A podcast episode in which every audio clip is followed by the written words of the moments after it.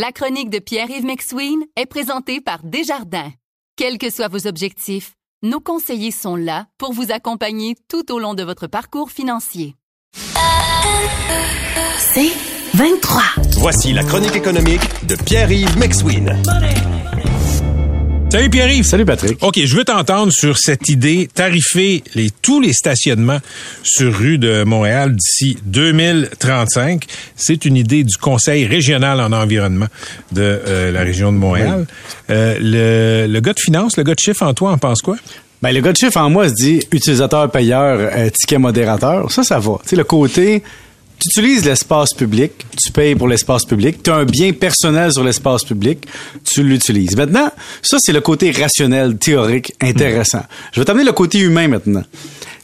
Avant ma naissance, Patrick, tu sais que Montréal s'est débarrassé de ses tramways pour faire la place à l'autobus, l'automobile. Et on a construit Montréal, on a construit le Québec, les banlieues, en fonction de l'automobile. Attends, attends, attends. Juste une petite pause, si tu permets, là, précision historique. On s'est débarrassé du tramway sous la pression des fabricants d'auto. Le lobby. Ils voulaient, ils voulaient, Oui. ils voulaient de l'espace pour les chars. Mais si, si tu remontes aussi dans le temps, on avait fait la promotion dans les pleines pages du journal de l'autobus euh, collectif au lieu de tu sais, un autobus à essence qui se déplace à la place du tramway pour vendre l'idée qu'on se débarrassait du tramway, tu comprends? Et donc la ville, la banlieue, c'est une invention de l'automobile, de l'industrie automobile. Maintenant, on est on a construit nos villes comme ça. C'était on, si on est déjà allé à Paris dans notre vie, on voit très bien que ça n'a pas été bâti pour l'automobile au départ et ça paraît, et c'est pour ça que les transports en commun sont plus simples à Paris que l'automobile. Nous, c'est l'inverse.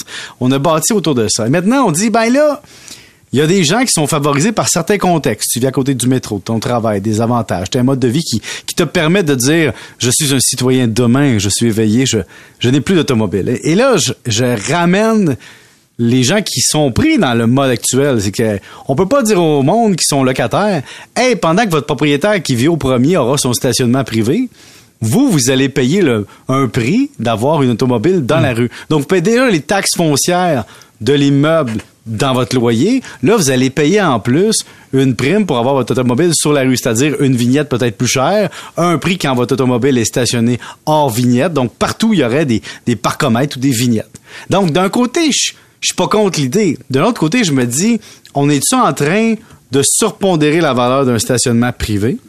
On est-tu en train de dire, en plus que ceux qui ont un stationnement privé pourront recharger leur voiture automobile à même leur maison à un tarif avantageux, on va en plus leur donner l'avantage d'avoir un stationnement privé et pénaliser les personnes qui n'ont pas accès à ça en leur disant prenez le transport en commun. Je, je dirais que le développement de la voiture partage est peut-être beaucoup plus attrayant, attrayant que, que tarifer la voiture individuelle. Parce qu'imagine, tu sors de chez toi, Patrick t'arrives, je sais pas moi, dans Rosemont, dans Hochelaga Maisonneuve, et paf! Il y a 50 autopartages dans la rue.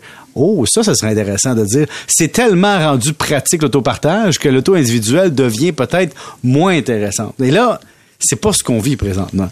Puis, si tu mélanges ça à d'autres problèmes de société, je vous donne un exemple, la garderie on dit, c'est pas tout le monde qui a une place en garderie puis à l'endroit où on veut.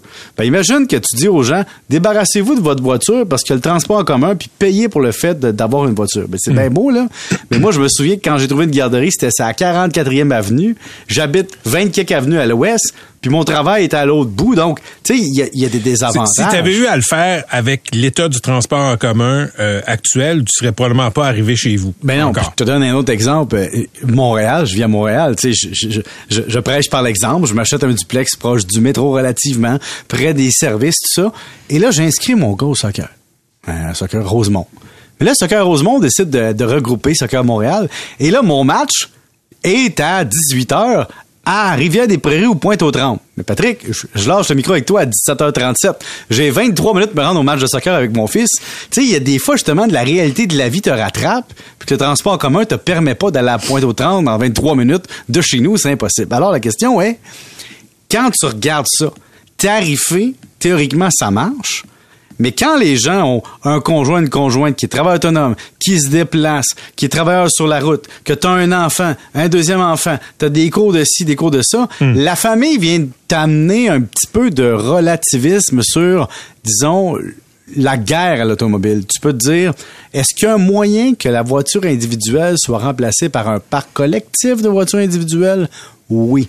De tarifer la rue, Est-ce qu'on veut tuer Montréal? Parce qu'il y a un autre point, là. C'est que si tu mets cette réglementation-là à Montréal seulement, puis tu le mets pas à Longueuil, tu le mets pas à Brossard, et là, essaye de garder le monde à Montréal, tu leur mets encore plus de bâtons dans les roues. Puis, je vais te donner l'exemple de Saint-Denis. J'adore rouler en vélo sur Saint-Denis.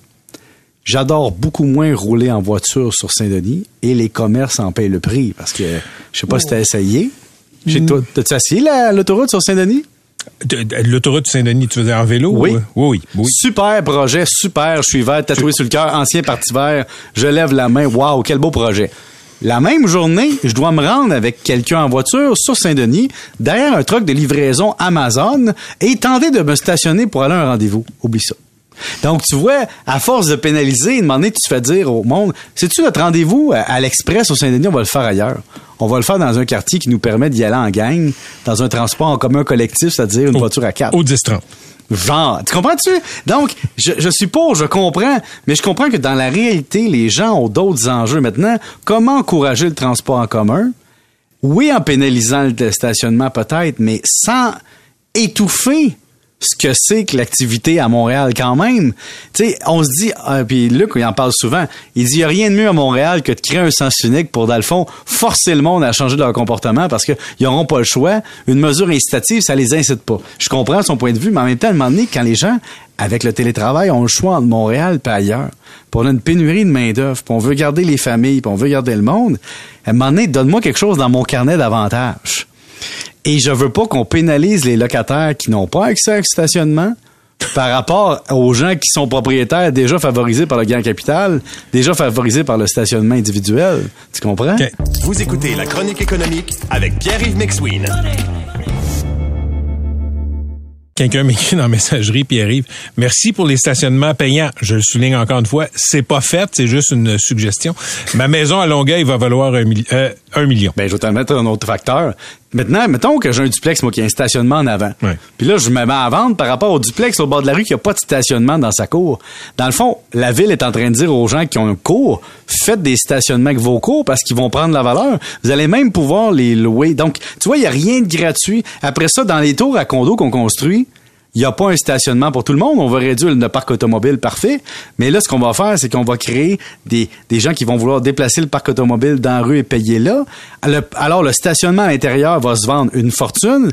Alors, les écarts de richesse vont favoriser qui? Les gens qui peuvent se payer ça. Donc, j'essaie de trouver le juste milieu entre utilisateurs-payeurs, en décongestion, en bien-être collectif et réalité de l'humain. Et je suis d'accord qu'on doit tarifer.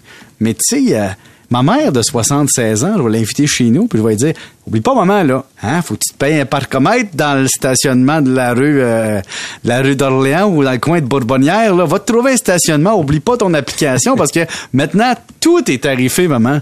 Ouais, mais là, on ira plus voir. Ben, c'est ça, hein? La tarification va m'empêcher de voir mes parents, Patrick. Fais Faut que je attention. leur paye, là, Mais, mais c'est surtout, attention. c'est surtout que tes parents, ils prennent pas du tout le transport en commun. Fait que, tu sais, je veux dire, ils Non, ont mais je rien à voir là-dedans, eux autres. Mais moi, ce que je me dis, c'est pourquoi qu'on met pas l'accent sur le positif, c'est-à-dire d'avoir un système de transport en commun qui fonctionne A1 à Montréal. Puis là, peut-être que ça va devenir ça un incitatif à prendre le transport collectif. Ça, c'est un problème parce que si tu vends cette idée-là, c'est dans tous les problèmes, c'est que euh, faire, tu sais, comme euh, inviter les groupes, ils viendront comme dans. euh, Comme dans le film Wayne's World 2, Euh, le problème, euh, le problème là-dedans, c'est il y a un enjeu de base qui est il faut mettre beaucoup, beaucoup d'argent et ça prend beaucoup, beaucoup d'utilisateurs. Donc, ça prendrait une volonté politique incroyable pour mettre en place des transports en commun avant que la clientèle arrive. C'est comme un peu pour nos écoles au Québec. On fait toujours une école quand il y a des besoins, mais jamais en prévision des besoins. Donc, on, on se retrouve un peu avec ça. Mais c'est pas facile, Patrick, là, puis euh, Catherine, puis MC, de trouver une, une bonne Un équilibre. Ouais, Ouais. Mais en terminant, Pierre, fais attention, t'as failli dire où est-ce que tu restes. Bye bye! Mais non, j'ai dit Bourbonnière. C'est long, Bourbonnière. De toute façon, MC, il y a déjà des gens qui me surveillent. Ah oui, hein? Ouais. T'es watché. Mais les voisins d'en face savent toute ma vie, là. Fait que je me check. On les salue. Salut.